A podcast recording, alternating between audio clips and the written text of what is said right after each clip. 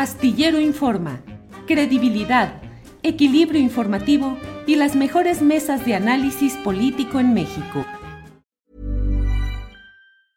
I'm Sandra, and I'm just the professional your small business was looking for. But you didn't hire me because you didn't use LinkedIn jobs. LinkedIn has professionals you can't find anywhere else, including those who aren't actively looking for a new job but might be open to the perfect role, like me.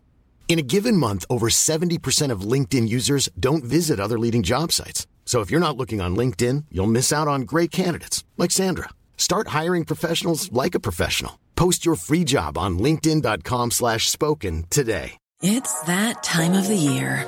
Your vacation is coming up. You can already hear the beach waves, feel the warm breeze, relax, and think about work. You really, really want it all to work out while you're away. Monday.com gives you and the team that peace of mind. When all work is on one platform and everyone's in sync, things just flow wherever you are. Tap the banner to go to Monday.com.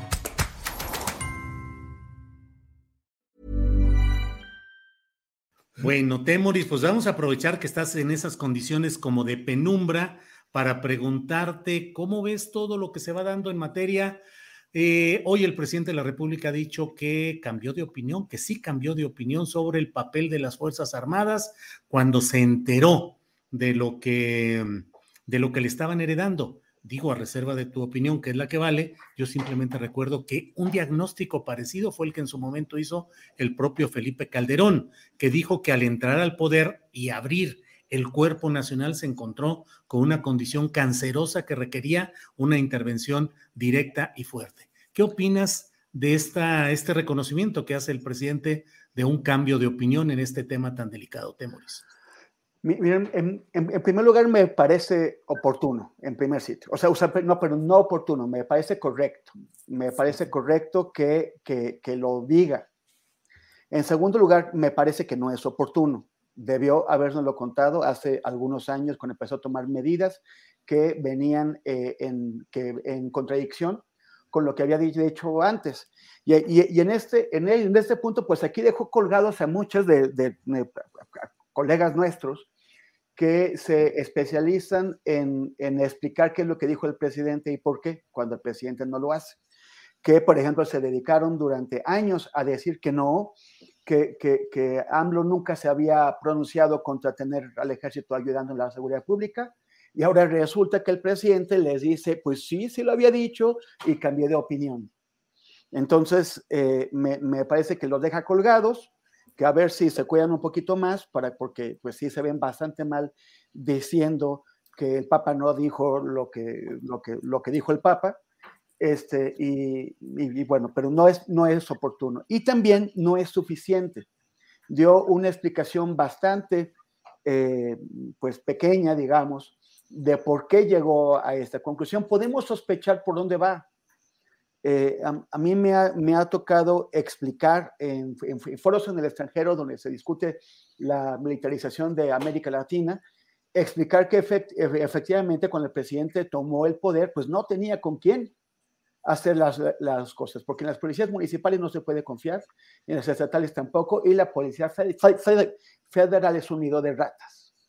Entonces, ahora, eh, ya, ya, que entramos al tema de la policía federal, pues hace, o sea, él, él, dijo que algunos están tras las rejas, algunos de la, de la policía federal de, Peña Nieto, pero otros faltan y otros como que tienen que dar todavía explicaciones. Por ejemplo, el secretario de Seguridad Pública de la Ciudad de México, Omar García Harfush, que fue el comisario de la Policía Federal en Guerrero en una época en donde la, la, Policía Federal estaba hasta acá metida con el crimen organizado en, en Guerrero, donde hay al menos tres policías federales que eh, eh, intervinieron en el caso de Yotzinape, que ahora están en la cárcel, y, Temoris, sobre ese tema, déjame nada más, te quisiera preguntar una cosa. Mucho se insiste en que hay, eh, el propio secretario de Seguridad Pública, Omar García Harfuch, dice, yo no estuve en esa noche de Iguala, y puede ser que así haya sido, no hay testimonio de que haya estado, pero él fue el comisionado de la Policía Federal en el entorno y el contexto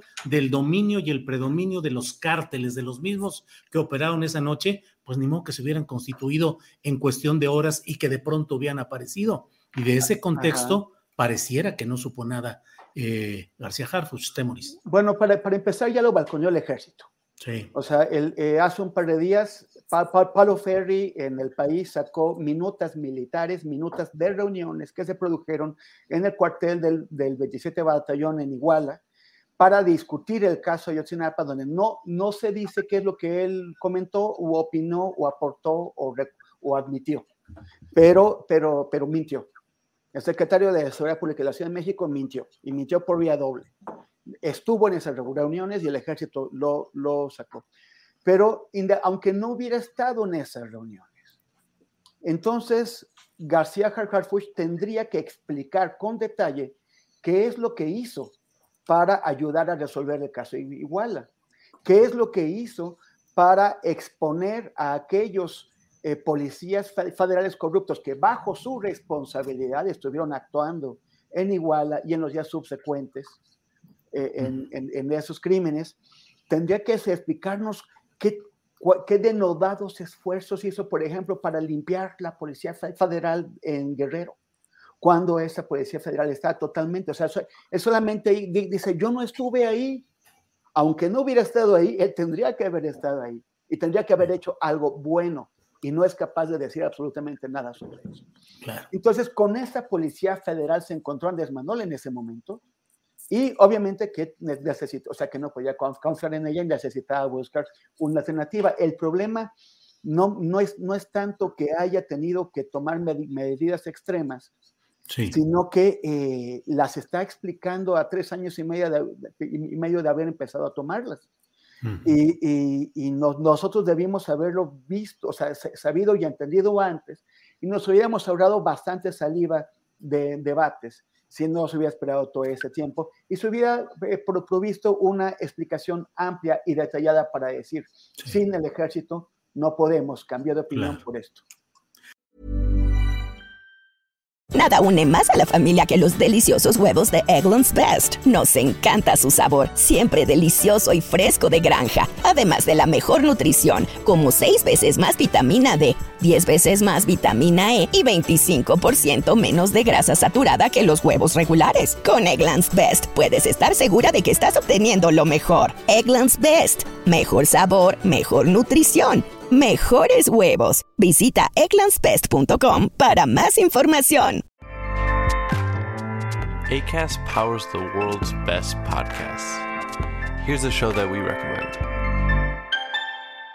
The Real Housewives is a guilty pleasure for most, but if you're looking to not feel guilty about that pleasure, tune in to Everything Iconic with me, Danny Pellegrino, where I break down all the messy moments and behind the scenes antics of Bravo's popular franchise. And on Everything Iconic, I also interview celebrity guests like Kelly Ripa, Kiki Palmer, Drew Barrymore, Cameron Diaz, and more about their guilty pleasures, their past work, and so much more. So if you're pop culture obsessed and find yourself watching way too much reality TV like me, tune in to Everything Iconic with Danny Pellegrino wherever you listen to podcasts. ACAST helps creators launch, grow, and monetize their podcasts everywhere. ACAST.com. Para que te enteres del próximo noticiero, suscríbete y dale follow en Apple, Spotify, Amazon Music, Google o donde sea que escuches podcast. Te invitamos a visitar nuestra página julioastillero.com.